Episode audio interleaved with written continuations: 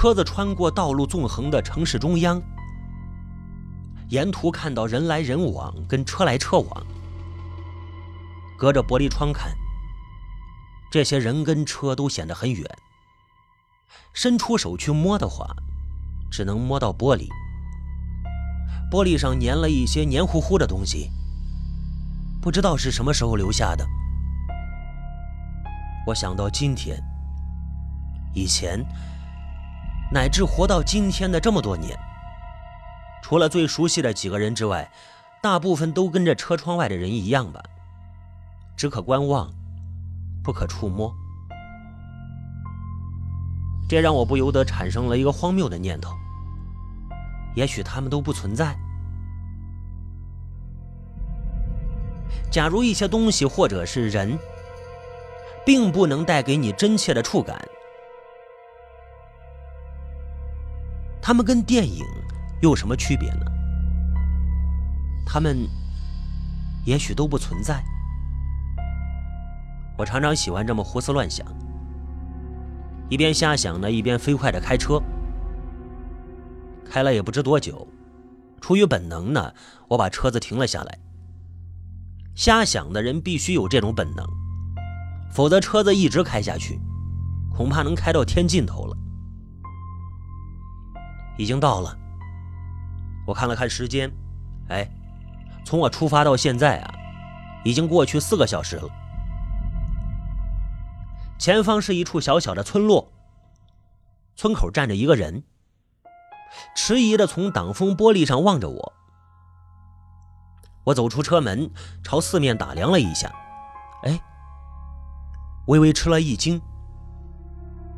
刚才我忙着想事儿呢，没注意环境，现在我才发现，我已经深入群山腹地了，四面被高低起伏的青山包裹的如同深井，两边望过去都是山，中间夹着一条狭长的黄泥路，尽头便是这处村落。此外别无人迹。赵芳吗？我打量了那人几眼，平头，白脸，瘦长身材，跟老总的描述差不多。对。赵芳赶紧走过来，说着：“你是张平吧？啊，你东西都准备好了吗？”准备好了，准备好了。他说着，把手上提着的行李包举了举。那现在就走呢，还是回家打个招呼？走吧，走吧，早就打过招呼了。他有点羞涩的说着。哎，我朝他招招手，自己先上了车。赵芳呢，慢慢的走了过来，走到车门前，他站住身子，回头望了一眼。哎，我顺着他的眼光望去，眼前是一片田野，田野间奔跑着狗，还有孩子，大人们扛着锄头穿梭其间，笑语远远传来。我又回头望了望赵芳，赵芳怔怔地凝视着自己的村落，似乎有些惆怅。他发觉我在看他之后呢，他脸上一红，低头钻进了车里。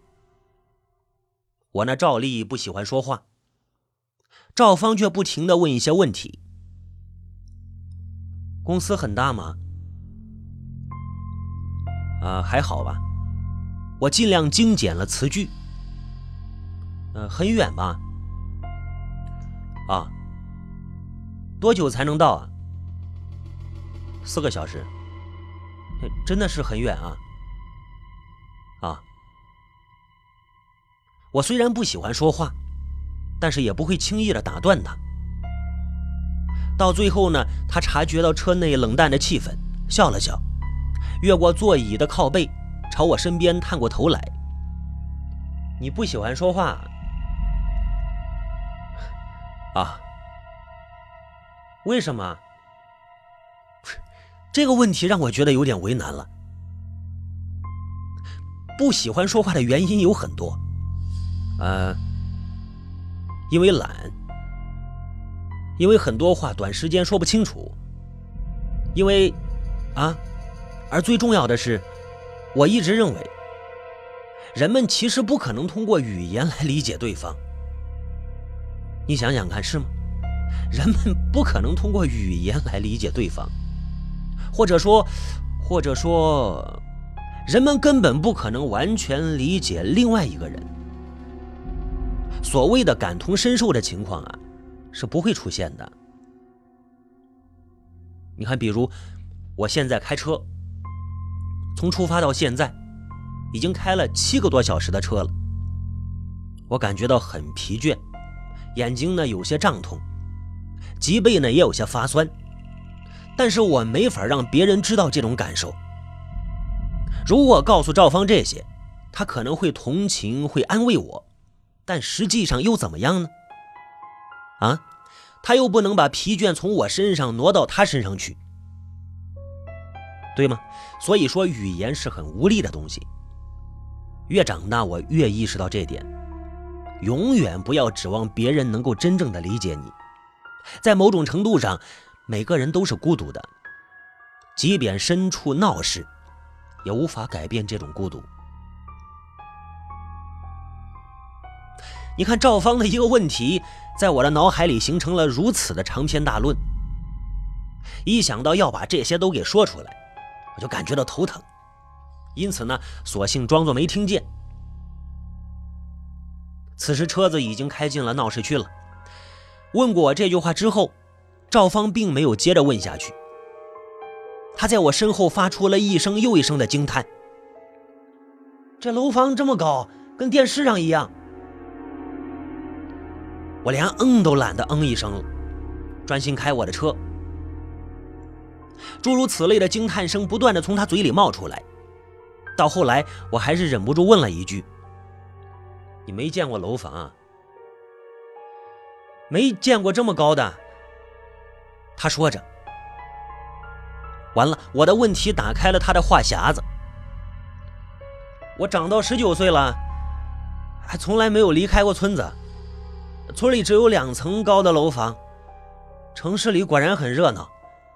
哎哎，那个女的穿吊带，我我觉得头疼。哎哎。我以前只知道女人很喜欢说话，但是没想到这个男人也这么多嘴啊。但是他的多嘴倒可以理解，只是跟他斯文羞涩的外表有些不配套啊。在他的惊叹声里，我感到自己熟悉这个城市。我熟悉的这个城市也并不是那么死气沉沉，也许他还有着某些可爱和新鲜的地方。只是我久居其间，对之视而不见罢了。哼！赶到公司的时候呢，离下班只有一个小时了。我把车停进车库，带着赵芳从车库内的电梯直接上到公司所在的二十五层。依照老总的指示，第一时间把他带进了老总的办公室。老总见我把他领进来，先是一愣，哦。接着立即明白过来，老总破天荒地从那张大老板椅上站了起来，并且从巨大的写字桌后面走出来，朝赵芳呢伸出了双手。桃园农夫。赵芳起初有些拘谨，听到我们老总这么一叫，眼睛一亮，也伸出了手。你是沙漠中人？俩人热烈的握手，哎。嘿，桃园农夫，沙漠中人，听到他们的互相称呼，我有点晕。但是接下来他们的对话呢，很快让我反应过来。哎，这俩人是网友，俩人在网上交往了有半年多，彼此都认为对方是知己。老总听说赵芳这么大一直没有走出过村子。就力邀他来公司任职。在此之前呢，老总从来没有亲自安排过什么人到公司来，这也可见他对赵芳的重视。眼见得两人聊得热络，我识趣的转身呢，打算离开，哎，却被老总给叫住了。张平，你别走，跟我们聊一聊。接着，老总又对赵芳介绍着：“这是张平，是我们公司的策划，平时公司里也就只有他跟我聊得来。哎呦，这话让我心头有些震动。说真的，我从来没觉得自己跟谁聊得来。虽然老总经常找我聊天，但是我始终认为我们之间的交流是是是浅层次的。没想到他话里居然对我有些知己的意思，这让我觉得有些有有些对不起他。三个人一起聊，才发现我们真的很有共同话题。你看，比如我们都认为人是孤独的，我们也都认为这种孤独是不可排遣也不可消除的。老总的网名叫“沙漠中人”，就这个意思。他说他常常感觉到自己是孑然一人，即使处在人群中央，却感觉其他人也不过是沙漠中的沙子。人越多，他越感觉到孤独。那赵芳呢，则说他感觉到这世界上唯一让他觉得温暖的，就是那个小小的村落。除了那个地方，世界上其他地方都极其冷漠。这也是他为什么一直留在村子里不出来的原因。最后呢，我们开始探讨这种孤独感的由来。可是，谁也说不出个一二三来。眼看着快下班了。老总让我带着赵芳呢到各个部门转一转，认一认人。我又带着赵芳在各办公室呢穿梭来回。大家见来了个新同事，都表现得很热情。但是我们一个转身，他们又聊起了我们进来之前的话题。归根到底呢，新来的人跟他们的生活依旧无关，他们感兴趣的只是他们自己的事。其实我们每个人都是如此。我也不例外。这期间，我半步也没有离开他身边。最后，我们回到了我的办公室。办公室的老赵和丽丽正在看报纸，见到赵芳呢，两个人都热情的起来招呼，随后拉着他问长问短。赵芳也很热情的跟他们聊着，我一个人坐在电脑前面上网看新闻。没多久呢，赵芳走出办公室去上厕所。走出去的时候，他顺便关上了办公室的门。他虽然是第一次来城里，但是并不显得特别的认生。何况这是在公司内部，各处都跟他介绍过了。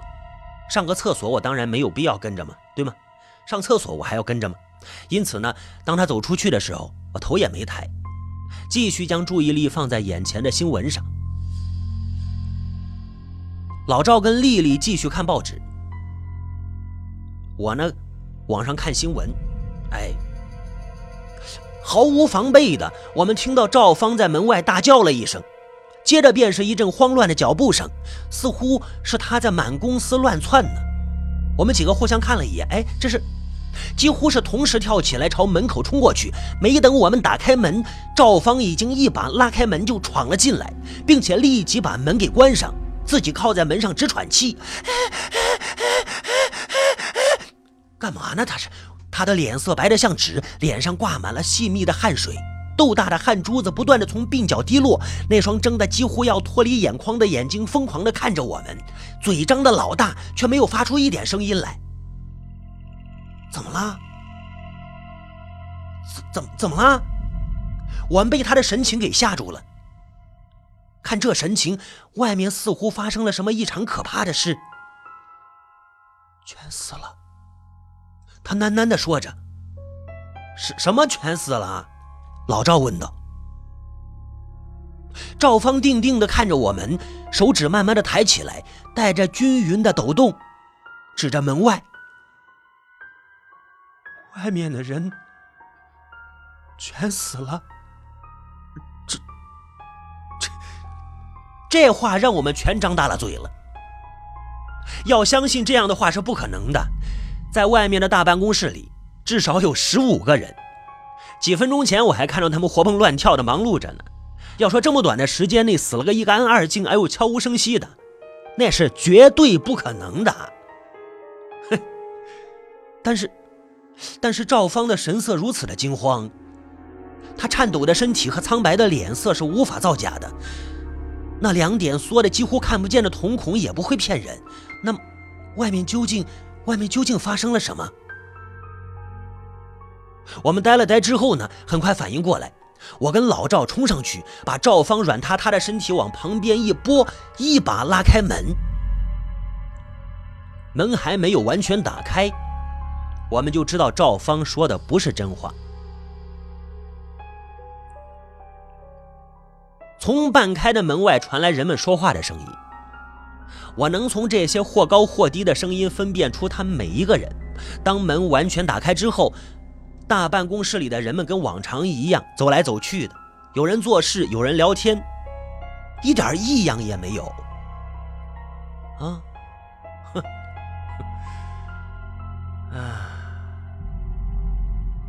我跟老赵互相看了一眼，老赵朝我挑了挑眉毛。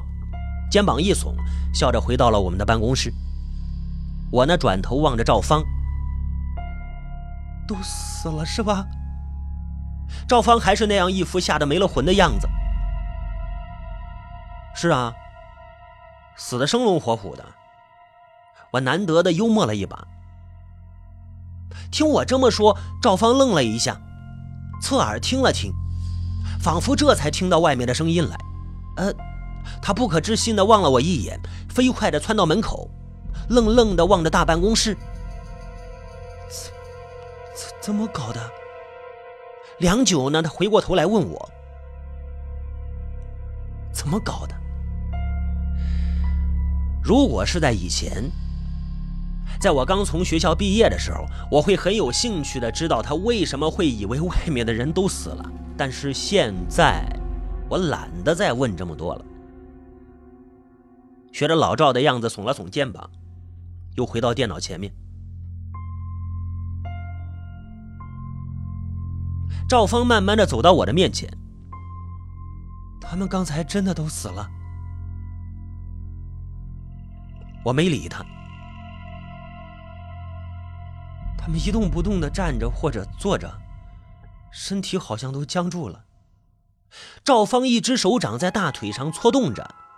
脸涨得通红，我还摸了他们的胸口，没有心跳，鼻鼻子那儿也没呼吸，真的死了。我还是没理他。哼。赵芳把目光投向老赵和丽丽，老赵跟丽丽俩人咳嗽一声，嗯嗯嗯，举起报纸来遮住自己的脸。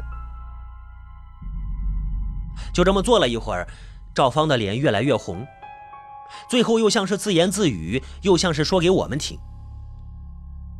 我再去看看。他又打开门出去了。我们都放下各自手头的事情，望着门口。他把门关上了。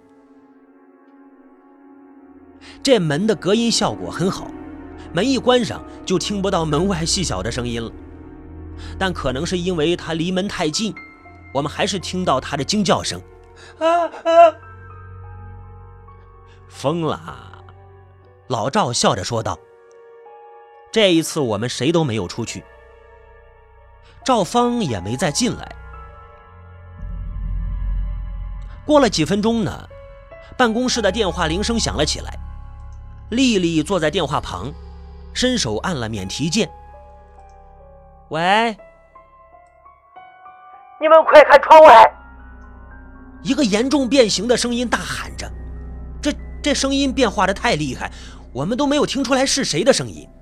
但是他接下来的话让我明白了他的身份。都死了，全公司的人，全城的人，没一个活人。我们还活着，丽丽笑嘻嘻的说着。只剩下我们几个了。电话里的人几乎崩溃的吼着。丽丽呢，还想在电话里逗逗他，被我跟老赵阻止了。赵芳现在的情况呀，已经不是简单的开玩笑那么简单了。看样子他是真的相信城里没一个活人了。虽然不相信这么荒谬的事情，我还是下意识的走到窗边看一看。楼下是热闹的街道，车来车往，人来人往。不要说都死了，连一个死人我都没看见。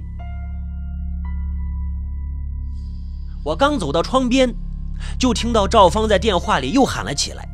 这一回他已经带上哭腔了。他们又活了，这是怎么回事啊？没事你在哪儿？我马上到你那儿来。我在电话里跟他说着。我在总裁办公室。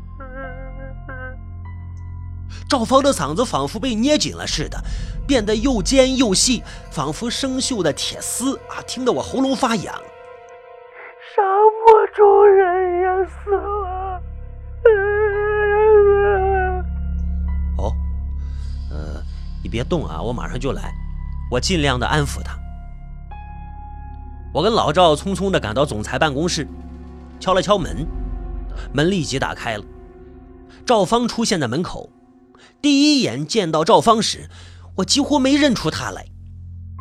这么短短的一会儿功夫，她整个人都仿佛扭曲了，那张脸似乎瘦了不少，维持着一种惊恐仓皇的表情。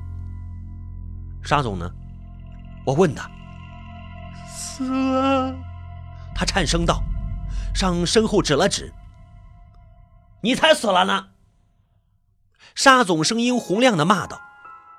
我们越过赵芳的肩头，看到沙总正从大班椅上站起来，一边揉着眼睛呢，一边笑骂着。在沙总说话的同时，赵芳仿佛被人猛然捏了一下腰，身子骤然往上一挺，立即回过头去，指着沙总：“你、你、你、你、你、你不是死了吗？”从赵芳的神情上，沙总看出了点什么，他疑惑地问道。发生什么事了？老赵从赵芳身边挤过去，张口要说什么，呃呃呃，又回头望了望赵芳。呃，赵芳，你先出去，我跟沙总说点事。我不出去，外面全都是死人，我我我我我不出去。赵芳满脸的汗水和泪水。我看了看老赵。他要说什么，我知道。这些话当着赵芳的面不好说。呃，我拍了拍赵芳的肩膀，我说：“行了，我们回办公室去吧。”外面都是死人。赵芳慌张地说着：“走吧，我保证没有。”说着，我一把把他拽出了总裁办公室，顺手呢关上了门。他还要挣扎，一眼看到大办公室里的人，哎啊，又愣住了。他们又活了，对，活了。我拖着赵芳回到办公室，丽丽迎上来想问什么，被我一个眼色挡回去了。丽丽心领神会的点了点头，给赵芳呢倒了一杯热水。接下来的时间里呢，赵芳抱着这杯热水，哎，就像抱着救命稻草，全身不时的痉挛一下，有时候呢会喃喃自语。大多数时候，只是蹙着眉头，努努努力的思考。我觉得他这样下去啊，可能会疯得更严重。那我得，我得找点话题来分散他的注意力。